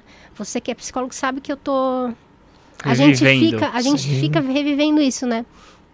E aí eu achei que tinha acontecido alguma coisa na cabeça. A- a- eu tinha a sensação que o mundo tava movendo. Muito louco isso, assim. E aí eu lembro do Bola falando, vai, levanta, levanta, vai. É, Mas, Você tava mas rodando. ele não tava sabendo, ele achou que era só um tombinho, um negocinho, ele não sabia do, do antes, né? Eu não contei pra ninguém, eu não preparei ninguém, eu não. Até porque eles iam me limar, assim, eu não, eu não tinha força contra a pessoa. Se eu falasse, olha, a pessoa tá agindo na maldade comigo. E te prejudicou esse. Demais. Aí Eu. Isso foi acho que numa quinta-feira. Eu comecei a me sentindo muito mal na sexta-feira, no sábado. Eu tava tendo hemorragia interna, não sabia. Caraca, hemorragia. Aham. Aí eu fui no domingo. A, a Samambaia tinha torcido o pé, mas ela torceu da, por causa da violência da prova. E nós morávamos perto, uma na rua do lado da outra, assim, então o carro pegava às vezes ela, às vezes eu. Aí eu lembro assim que eu entrei no carro, ela tava com a tala no pé e eu tava muito branca, assim. Ela falou: Nossa, você tá muito branca, você tá... o que aconteceu? Aí eu falei para ela que eu tava sentindo vários sintomas, mas ainda não tinha identificado o que era. Porque é mulher, né? Pensa que tá acontecendo alguma coisa de. Tipo, eu tava com sangramento, mas não. Não sabia, não achava lembrava, que era não outra coisa. associou. com- Não, eu, eu sabia, mas não. Foi deixando. Falei, é. Aí fui, mas foi assim, foi progredindo o negócio, entendeu? Aí quando eu cheguei. Ah, deixa eu beber um pouco d'água. Toma um pouco de água, dá uma respirada. Rapaziada, inscrevam-se no nosso canal. Estamos trocando várias ideias aqui com a Clara. Então, saúde mental, ela tá Lara. em. Com a Lara. Eu falei duas vezes Clara, você não me corrigiu. Com a Lara. Clareza Bronca. mental. Clareza mental. Vai ter que editar essa também, que é uma puta uma gata. Com a Lara. Estamos num bate-papo da hora com a Lara, falando de saúde mental e de carreira. Tomou sua água? Já. Então, beleza. Aí você teve essa. Aí, é, aí cheguei lá, tava, as meninas estavam já fazendo maquiagem, aquela coisa, aquela coisa toda que só o ego sabe dizer o que é, né? É, e eu tinha uma, uma pegada assim, que era tipo eu ficar no meu canto, assim, eu fazer minhas coisinhas ali rapidinho, pá, não tinha nada de tomar, maquiar o corpo inteiro. Eu, eu era o que eu era, sabe? Sim. Colocava figurino e um abraço. Eu não tinha nem chegado a colocar o figurino ainda, se eu não me engano. É, não. Aí comecei a passar muito mal, fui para um, um banheiro, que era um banheiro assim de corredor, não era o banheiro que todo mundo usava. Aí uma outra do, do, ti, do time, né, que trabalhava lá na época, ela foi até o banheiro e eu tava do lado da privada assim, mas eu não tava passando mal assim com a privada, eu tava deitada, sentada assim no chão, e aí eu tava com muito sangramento, e aí eu falei pra ela que eu tava passando muito mal, eu tava com várias sensações assim, eu tava falando pra ela que achava que ia morrer. E aí eu falei, chama alguém, chama alguém. Aí ela pegou e saiu. Nisso ela sai e eu tô ali esperando ela voltar, achando que ela foi chamar alguém. Eu fui saber muito tempo depois, através de um maquiador, que o que ela fez foi, a visão foi, ela volta, ela termina de se arrumar e ela entra no programa. Elas Chama. entraram todas sem mim. E aí chega uma menina que trabalhava na produção, que ela era, acho que estagiária, muito legalzinha, gostava de mim. Aí ela foi lavar a mão, fazer alguma coisa, ela olha assim, ela fala, que, que você tá fazendo aí? Aí eu explico toda a situação pra ela. Tento, né? Tava totalmente grog, falo pra ela que tava morrendo. Aí ela chamou o bombeiro. Eu tinha um plano de saúde bem básico, aqueles que você fica realmente no corredor, né? Sim. quase o corredor da morte, né, aquele negócio. E aí o cara me levou, fiquei lá horas e horas e horas esperando atendimento. A menina ficou ali até o tempo que ela pôde, assim. O programa não não fez nada por mim. Não arcou com nada, não me mandou me transferiu para um hospital, ninguém Você não era foi- contratada ninguém, deles, né? Não, Era a só gente, ninguém era. Nessa época Ninguém ninguém, era, era. Recebia freelance. ali, recebia ali uma grana, era 150 reais. Ganhava-se dinheiro Com ou, evento, né? como eu falei, ou evento. Entendeu? Sim. Revista, evento. É. Aí eu fiquei lá, fiquei lá uns dias e tal, e o médico queria me operar, e aí eu tinha um ginecologista particular, graças a Deus. E aí ele tava viajando, tentei contato com ele, ele falou: "Não, não deixa operar, vou falar com o médico daí, vai ser perigoso se te operar e nessas condições e lá lá lá". E teve uma produtora também do, olha, minha voz não tá ficando assim. Ih, Acho que é o ar. cara. Tá muito forte. O ar vai bem em você aí, o vento do Pode ar. ser o ar. Vou desligar um pouco. Ele tá indo. Senão vai congelar a menina. Ela vai pôr a culpa em nós também. E aí foi um amigo meu até lá, ele falou: "Ah, você tem que processar e tal". Uma galera falou isso pra mim até hoje. Agora já. Não, não, não, eu sei que passou, mas em nenhum momento eu quis. Eu não quis, eu isso. falava assim: "Não, cara, eu vou eu vou dar volta por cima, eu vou vir com outra coisa, minha pegada é outra". Eu já não me sentia bem naquela condição, não era pra ser, entendeu? Sim. Mas aí o tempo foi passando, é, e aí eu fui, logicamente, com cuidados médicos, né? O meu médico falou assim, ó, você tem, vo- você tem vontade de ter filho? Aí eu falei, ah, hoje ah, não é o caminho ainda, não sei, mas quem sabe um dia, né? Mulher vai saber instinto, né? Aí ele falou, então sinto muito, porque talvez você não tenha. Aí eu falei, por quê? Aí ele falou, ah, porque você, teve sérios problemas e desenvolveram outros problemas, e pode ser que se, se você engravidar, você já aborte espontaneamente, é perigoso para você, é perigoso para a criança, pode gerar morte para ambos.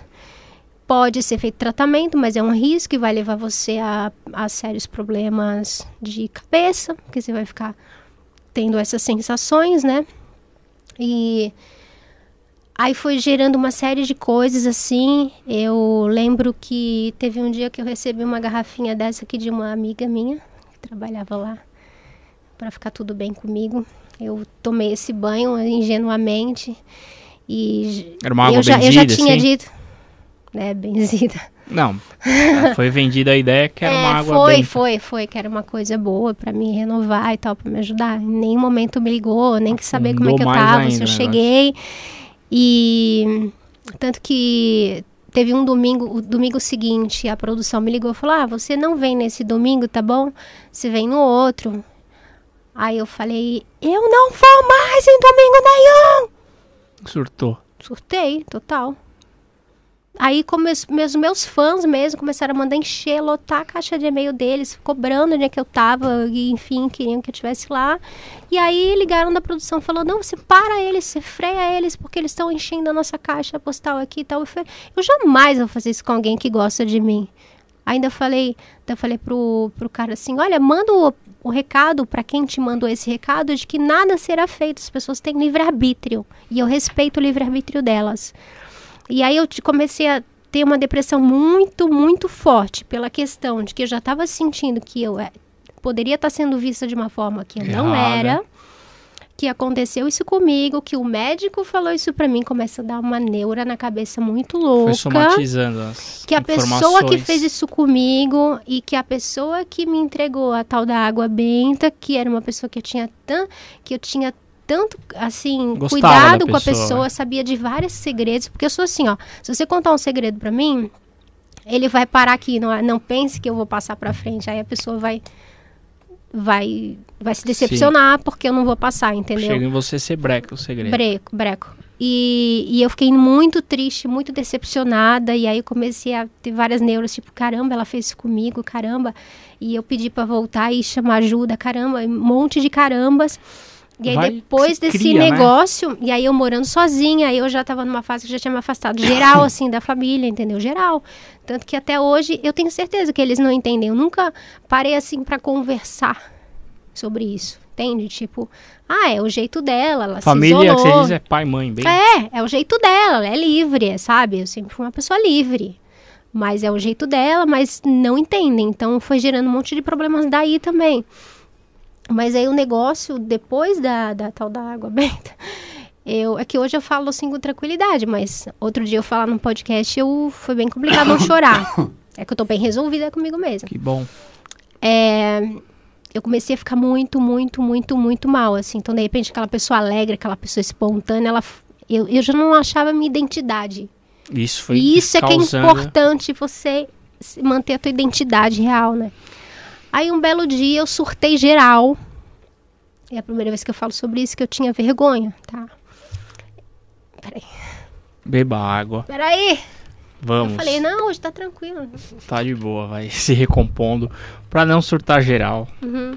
Ideal. Aí eu escrevi se uma você carta. Faz, você faz é, terapia? Eu comigo mesma. Certo. Eu me, me autocontrolo hoje. Você escreve? Muito, que que você- muito. Escrevo Isso tudo, tudo que eu sinto, todos os meus sentimentos, tudo que eu tenho que fazer, super. Essa é uma dica bacana também pra quem tá assistindo ou apenas Demais. ouvindo. Que o, a escrita, né, tem um poder aí de. Não sei, você não, você não verbaliza, mas você põe você percebeu o Muito que bom. você está sentindo, você tem noção do que você está sentindo, que às vezes você nem se dá conta, você fala, uau, você se depara com você mesmo, né? Sim, você coloca ali o É. que você tá sentindo. Você não tá falando, você tá escrevendo. E, E aí acontece uma coisa muito louca, assim, que foi o primeiro contato muito forte com a minha alma. Porque eu, eu penso assim, nós, que nós somos é, como se fosse uma máquina. Não, não vou generali- generalizar quem pensa diferente.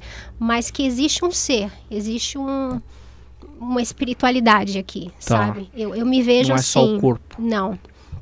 Aí eu escrevi a carta contando tudo que estava acontecendo, não sei o quê. Eu, eu- hoje eu percebo que já estava tendo um surto, tipo, quem, quem ia me encontrar, sabe? Morando Ó. sozinha. Quem? Aí eu pego uma faca desse tamanho e eu fui pra frente do espelho e eu ficava assim, tentando tomar coragem pra me ver. Uhum. Muito louco. E aí eu tento assim, tipo, vou até aqui assim. E aí eu fico, ti- tipo, chora, né? Quem já tentou fazer isso é punk. E aí você vai, tenta, chora e fica aquele negócio. E aí não sei quantas tentativas, eu, eu vou com força quando chega aqui, não vai. E eu. É muito louco, cara. E aí, de repente, eu soltei assim na pia, tipo. Não. E aí eu comecei a ter um contato real, assim, com um ser, assim, que se manifesta.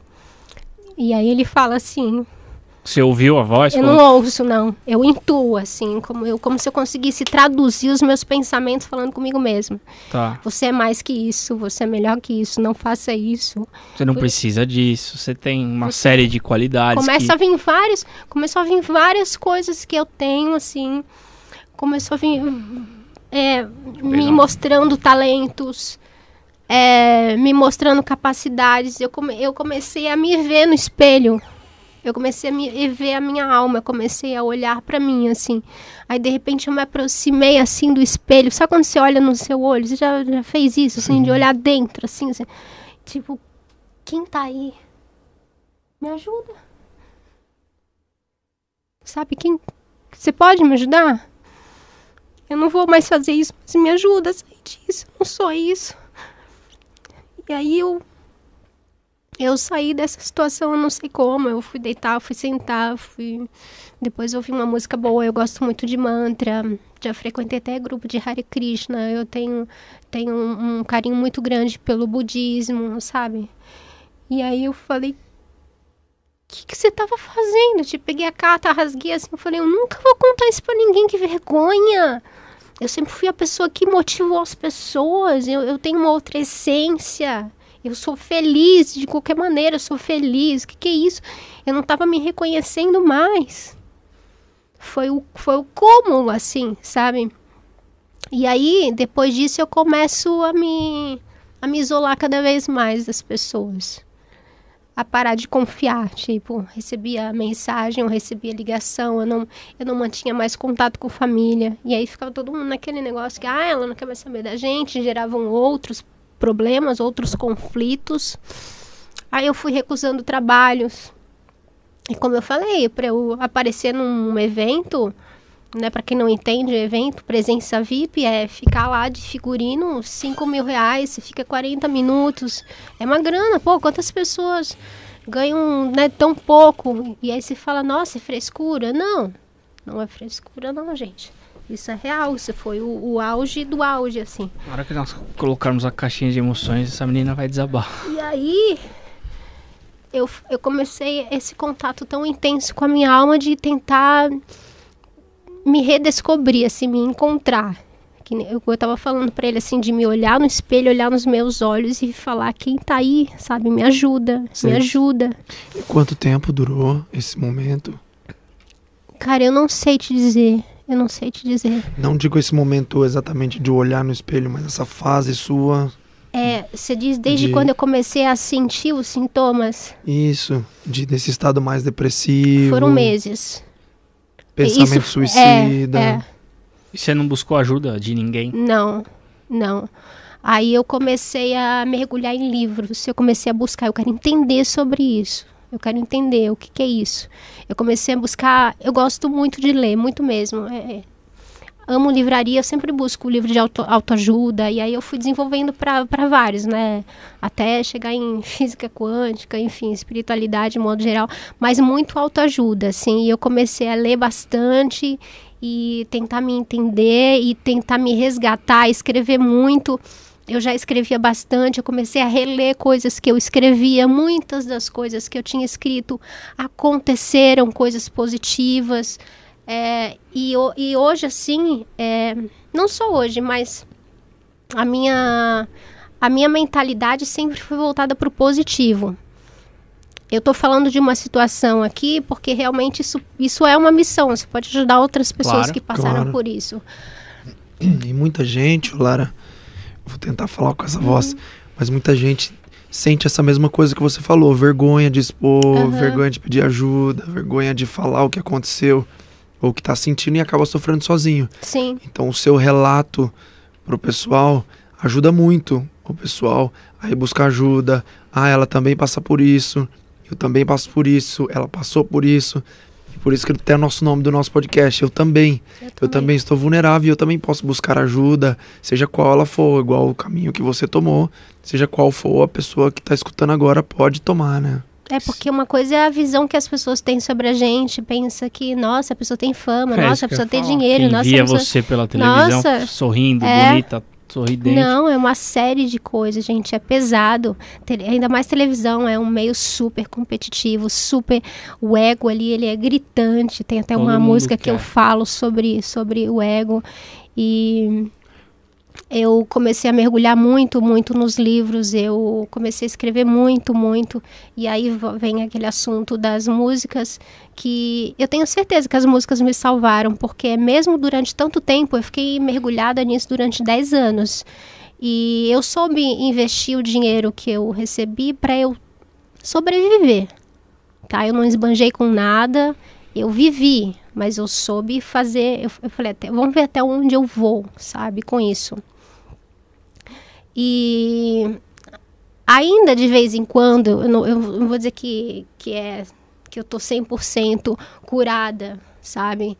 Ainda essa semana eu tive um Busca baque, constante, né? é, tive um- uma queda, assim, porque quando vem determinado ciclo, que as mulheres sabem como é que é isso, é como se o meu, o meu organismo, ele, ele tivesse uma tendência a querer ter filho, entende? E aí ele se frustra, porque isso não acontece. E não então é... químico e não é nenhuma coisa que eu, que eu iria que eu iria querer agora, você entende? Tá. Não era uma coisa nem programada na minha vida, mas é uma coisa é uma coisa química, né? E aí é, é como se descartasse uma situação e aí aquilo vem. Aí eu tô numa fase muito assim, eu vou ver rios no Instagram, eu, fico- eu só fico, só vem bebê pra mim, porque eu só fico dando like em bebê, sabe? Aí o algoritmo já, É, e eu tenho. E eu, e eu, tô, eu sou muito apegada com crianças, assim, as crianças gostam de mim, assim, de uma forma louca, assim. Já teve bebê me seguindo atrás de shopping. Bebê. Sério? Da mãe fala assim: olha, tava, tava seguindo você. Tem um, um carisma, assim, com crianças. Elas, Transmite elas se alguma identificam. Energia boa, sei É. lá.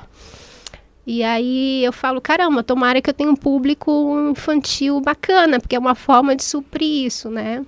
Mas, gente, depressão não é frescura. E no meu caso, ela, ela é uma depressão que ela acontece esporadicamente. Eu fico lutando muito, assim. Eu, eu foco muito no positivo. Eu gosto de falar positivo, de agir no positivo. Eu evito pessoas que estão falando coisas negativas.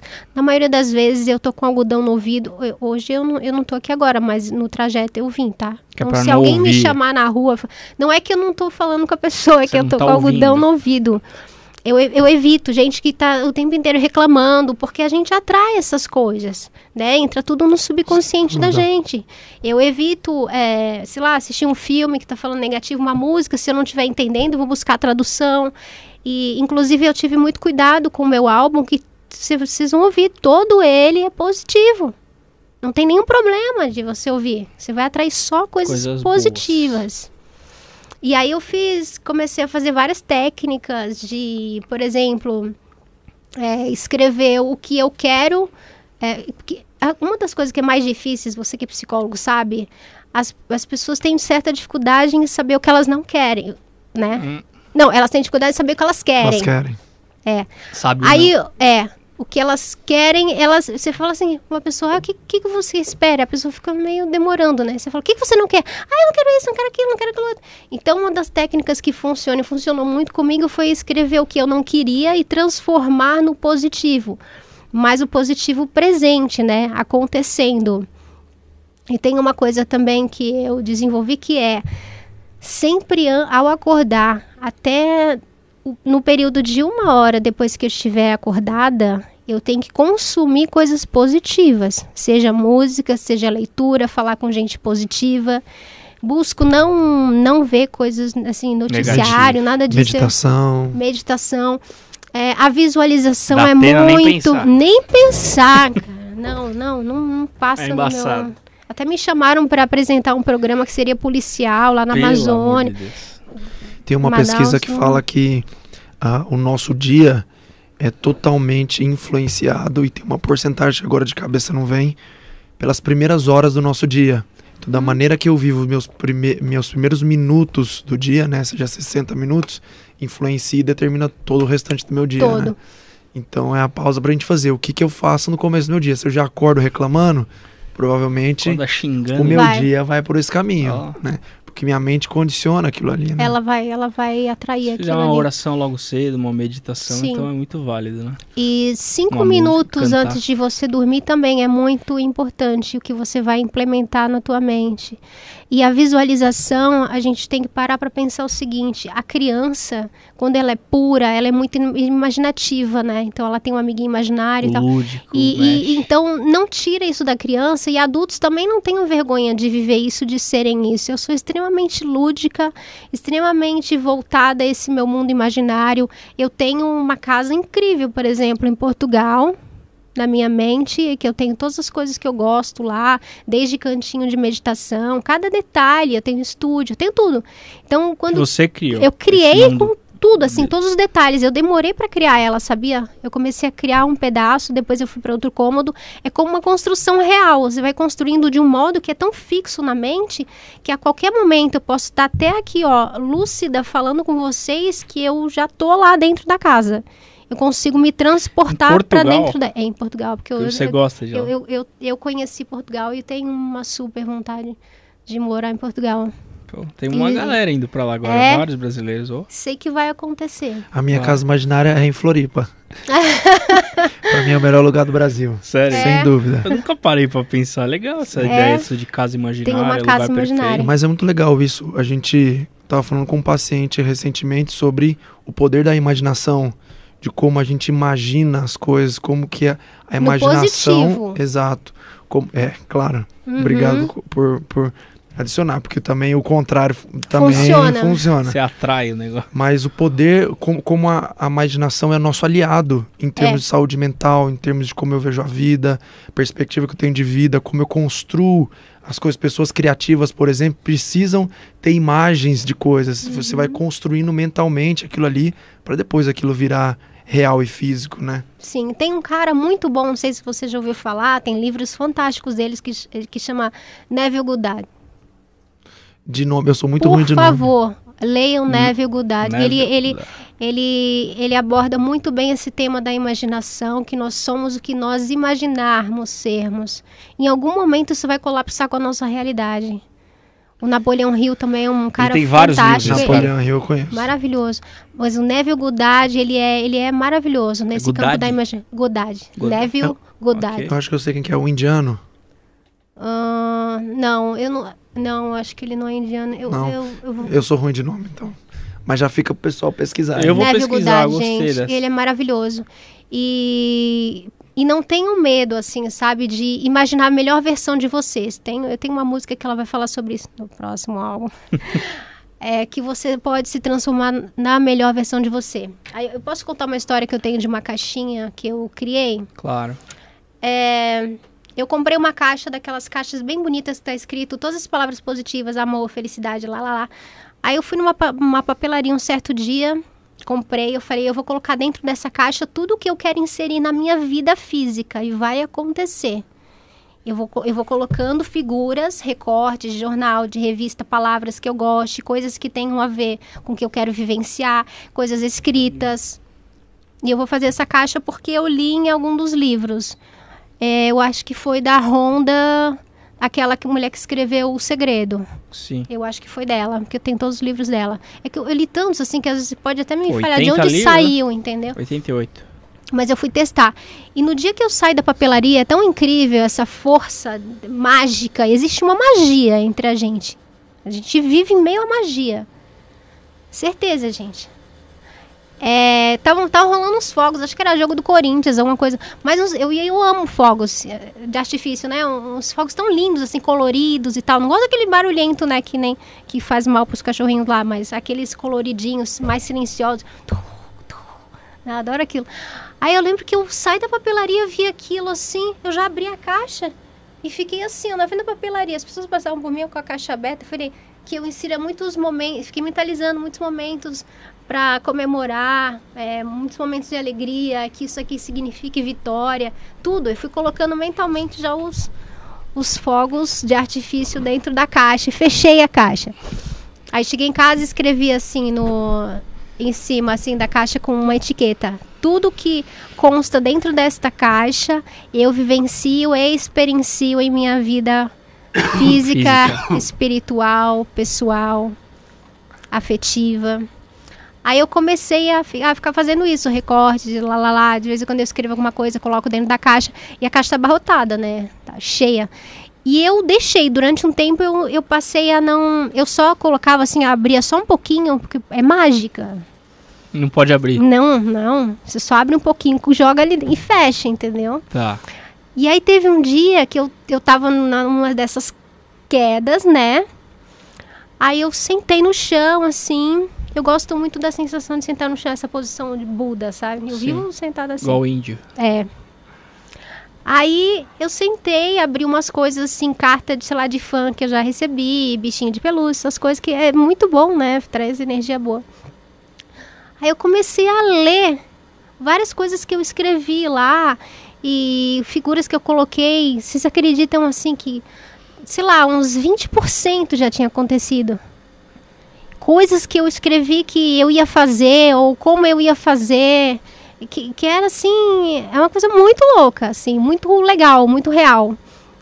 E aí eu fiz também o, o, o quadro da visualização, né? Que é você pegar uma cartolina e aí você recorta lá o que você quer viver e você coloca e fica vendo isso. Sim. Teve, teve um dia assim que o meu, meu quarto assim era uma coisa Cheio. cheio, cheio, porque aí você vai, você vai alimentando a sua mente de coisas que você quer viver e você vai dizendo a essa energia, a sua Cola alma, o foto. universo. Você vai dizendo é isso que eu quero, é é isso que eu gosto, é isso que eu aceito. É importante dizer sim. Tem até um filme do Jim Carrey que ele fala é o Senhor Sim, não é? Não conheço. Que ele tem que, que ele tem que dizer sim para as coisas para acontecerem. Busca depois. Acho que é Senhor, Sim, do Jim Carrey. Vou pesquisar. é, do Jim Vamos Carrey. pesquisar. É. Que ele, ele vive reclamando das coisas, as coisas não dão certo pra ele. Então, enquanto ele não aprende a dizer sim, as coisas Não não, acontece. acontecem. É. E, e outra coisa que é muito importante é tomar muito cuidado com o que você diz depois do eu sou. Né? As pessoas vivem dizendo, ah, eu sou e alguma coisa negativa. Gente, você está afirmando que você é aquilo. Tem que tomar cuidado com a afirmação. falar positivo. dizer, né? eu sou fantástico. E isso tá até na Bíblia. Jesus já falava isso. E tem um porquê esse eu sou. Não tá ali à toa. O eu sou. é. Eu sou. Ou de repente você acorda e você fala, eu sou alguma coisa positiva. E vai dizendo, e vai afirmando, e vai se autoafirmando. E vai se firmando na vida. Você falou da que você fez a caixinha, nós temos aqui também a caixinha das A emoções. Você quer participar? Quero, eu adoro Tá. uma caixinha. É, se emociona. Explica pra galera de novo que minha voz tá Não, tranquilo. Aqui na. E ó, você precisa parar de dizer que a sua voz tá assim. Aí, tá vendo? boa. Fala que você tá com a voz Tá. boa. Você tá se A minha voz está se recuperando. Aí, tá vendo? É uma coisa que eu aprendi Deixa eu pegar aqui. é, vivendo mesmo, na prática, é você trocar as palavras. Sempre trocar. Eu observo as pessoas falando e, e eu, eu penso assim, caramba, lógico, se tiver uma abertura igual teve agora, né, eu falo. Ma- e não que eu, que eu, ah, nossa, eu sou a guru do negócio, né? Não tô falando nesse sentido, falando de experiência. Se você trocar, você vai ver que a energia já trocou. Então começar a se É. observar. Eu sei que você vai sair É daqui, você vai ficar se observando e você vai ficar se Pensando. observando o que eu tô falando, o que eu tô afirmando pra mim. E sempre falar de modo positivo e presente. E escrever sempre no modo positivo e presente. Se você trocar as palavras do seu dia a dia, você vai ver que a sua vida vai mudar assim radicalmente, gente. Fazer esse Exatamente. exercício. É uma vale super exercício. dica. É verdade. Pessoal, anota aí já essas dicas aí. Várias dicas, livros, escritas, né, cara? que a Lara falou. E vou da caixinha eu abro, você escolhe o que você quiser, tira um Tá bom. Papel. Vai. Eu fiz meio Raul Gil agora, né? Topa participar? Vem pra cá, eu vou tomar um tapa já já do rapaz aqui, do diretor. Tá Que se que diz, enfiando que que diz? câmera aí. Calma. Calma. Calma, Lara, diga. Resumo. Ai. Eu preciso mostrar o que significa calma. Isso, aí, enquanto ela busca, sigam ela no Instagram, arroba Lara Brum. Vamos aumentar esses números, Brasil. Sim, a gente chega lá. Que Já agora eu voltei, agora eu tô, tô aceitando. Seguidores. É, Fãs, quem curte o trabalho dela, quem curte uma boa música. positivas. Música positiva, Quando eu fui, claro. quando eu fui inserir nas plataformas digitais, eles chamam a minha música de música limpa. Sabia que existe isso? Não. que, que não seria? tem linguajar ofensivo. Que bom. Olha que coisa maravilhosa. Isso é ótimo. Nossa. Ótimo. Às vezes a pessoa tá buscando uma, uma palavra, né? Uma Tem palavra uma leve e só ouve besteira. Tem uma a parte da pureza, da pureza da alma que ela fala calma. E que foi essa música que eu comecei a compor dormindo. Então eu vou ver se eu passo pra parte calma. Vocês querem ouvir a música inteira? Pode pôr. Põe no refrão que aí a galera vai.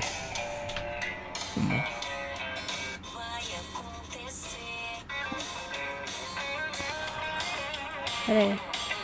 Calma, porque ela fala pra mim que alguma coisa vai acontecer, enfim, que era pra eu levantar da cama, tirar o pijama.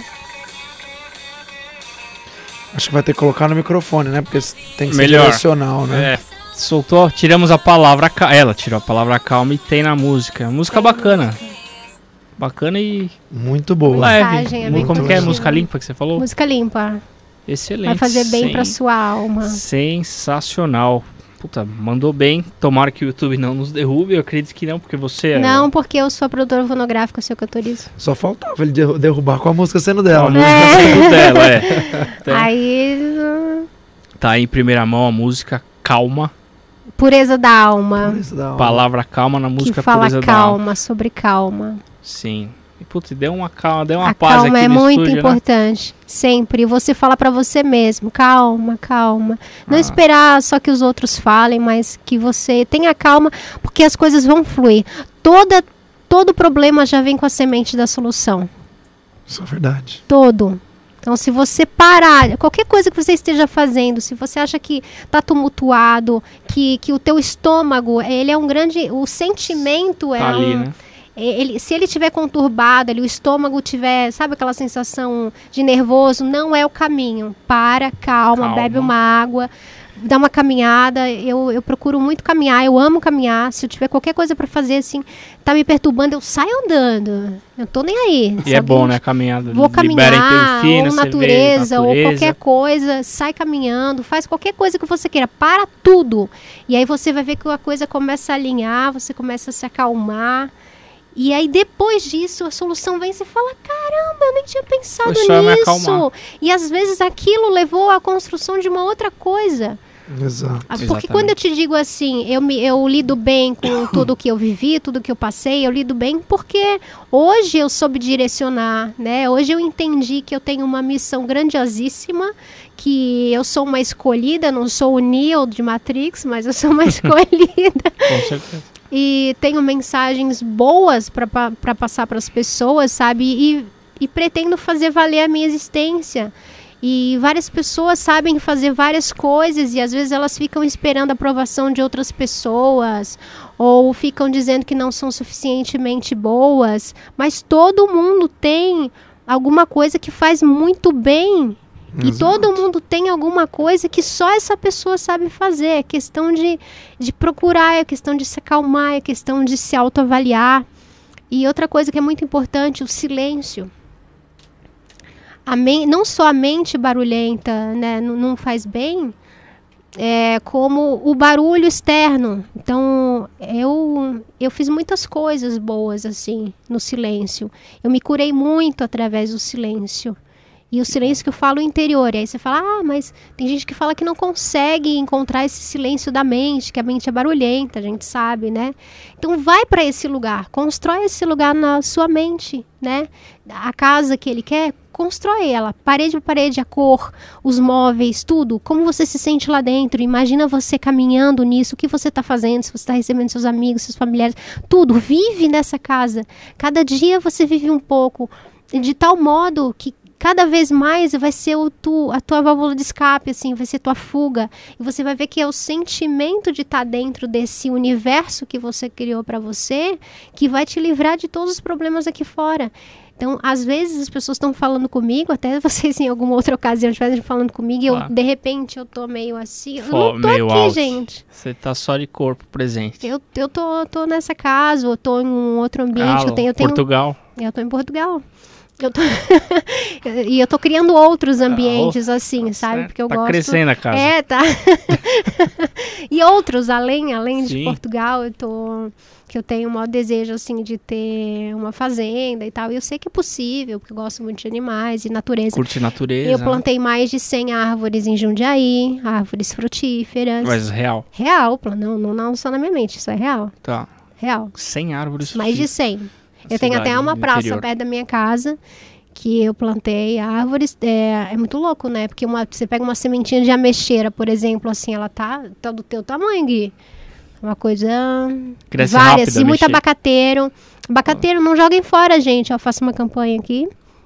O, eu tenho um projeto chamado Consciência Ambiental, que eu quero apresentar um programa chamado Consciência Ambiental. Isso. E tem até lá nos meus destaques, você vê que tem até umas coisas lá que eu estou entrevistando um tio, que ele refloresta uma praça. E eu tenho um dos meus objetivos é esse, assim, é levar música e natureza e fazer uma coisa combinar na, com a outra. Que legal. Porque. E combina com esse seu estilo álbum que você está é, cantando. A capa é. Eu não sei se você viu a capa. Não a lembro. capa é atrás de uma cachoeira e eu tô observando a natureza. Eu tô nesse Você estado curte essa pegada, de... né? Cachoeira, natureza, eu, animais. Eu tô nesse estado de observação. Eu acho que a gente tem que aprender a a não só julgar, sabe, as coisas como elas parecem ser, mas observar. Você vai por a imagem aqui? Quem tá no, no Spotify, vai por o YouTube que vocês vão ver a imagem que a Lara É, colocou. isso aqui ele tá, tá na Amazon já. Que é atrás da natureza. Então cada elemento aí foi bem pensado. Eu queria ah, essa capa. Pega aqui. E pedir para Não dá para ver? Não dá para ver. Mas não, é a então... ideia de observação. Aí tem uma Mas música que, que eu. curiosidade pessoal ela conferir. Isso. É, tem uma música que eu criei que se chama Universo, que eu falo da galáxia ecológica, que é a minha minha missão nessa terra, gente. Eu vou sair plantando árvores aí até. Tá certo. O infinito. E vai dar certo. Já deu uhum. certo, né? Em, em presente e afirmação, então já deu certo. Já deu certo. Lara, estamos aprendendo. Sim. Brigadíssimo pelo papo, pela, pelas dicas, pelas ideias aí que você deu. Eu que agradeço. Tenho certeza que quem está ouvindo vai se identificar. Alguma coisa é como você falou, nós somos exclusivos. E alguma coisa foi exclusivamente para alguém que está aí do outro foi, lado. Foi, foi. E vai dar certo. Mais uma vez, muito obrigado. Sigam ela no Instagram, arroba Lara Brunkel. Como que tá o... Canal Pupila Cósmica. Pupila Cósmica. O meu álbum é Pupila Cósmica. Sai dia... O lançamento oficial é dia 12 de outubro, Dia das Crianças, porque eu sou uma eterna criança. Dia 12 de e outubro. tem toda uma história que eu já contei por, de, por trás disso. E é isso, eu espero que realmente converse com as pessoas como eu acredito que vai acontecer. E se eu puder dizer alguma coisa para alguém é deixa sua alma decidir por você, sabe? Para de querer dizer o que, o que tem que ser feito, é deixa fluir, conversa, alma, alma. Se você não tiver um outro nome, a minha alma se chama pupila cósmica. Se você falar, mas por que pupila cósmica? É o nome da minha alma, tá certo. Bom? Aí eu falo, pupila, né? Mas... Mas se você não tiver um nome carinhoso ainda, você fala alma, você, você que vive através de mim, o que você deseja, como eu posso satisfazer você, como você pode, como você pode modificar a minha vida, como eu, como a gente pode é, viver de uma forma boa, de uma forma pacífica, como, como as coisas podem fluir na vida, sabe? Existe um ser aqui e você pode experimentar isso. Você pode começar a tirar certas coisas do caminho, do linguajar, do pensamento, que o tirar já facilita demais e começar a inserir coisas bacanas. Perfeito. E Esse- muita, muita calma. Muita calma. Muita calma. Sensacional. Obrigado mais uma vez. Eu achei que bom. fosse tirar vários outros aqui. empolgado. Vamos marcar pra você voltar aqui, tirar vários papeizinhos. seu papo é bem bacana, seu papo é bem legal e com conteúdo, esse que é o mais importante. Eu vou deixar calma com vocês. Isso, deixa que nós precisamos também. Que a Interessante. calma esteja com vocês, né? Muito obrigado. E com quem nos ouve. Agradecer o Wave of Grace. Camiseta bonita igual essa do Gui, você encontra na Wave of Grace. Só Diga. falar mais uma Claro. coisa. É, sabe qual é a primeira coisa que eu faço quando eu acordo e eu vou ao banheiro? Não faço ideia. Lembra da história que eu contei do Ah, quase trágico? Tá. Eu sorrio pra mim mesma. Todo dia de manhã. E, e às vezes quando eu tô quase espelho. esquecendo, eu passo de lado assim. Vai dar uma risadinha. Aham. Eu sorrio pra mim. Mais e a uma vida, dica. E a vida sempre sorri pra mim De volta. de volta. Ô, louco. Tá demais. Obrigado, Lara. Muito bom. Segunda-feira, 21 horas, se inscreva-se no canal Eu Também Podcast. Saúde mental é o nosso tema central. Até segunda.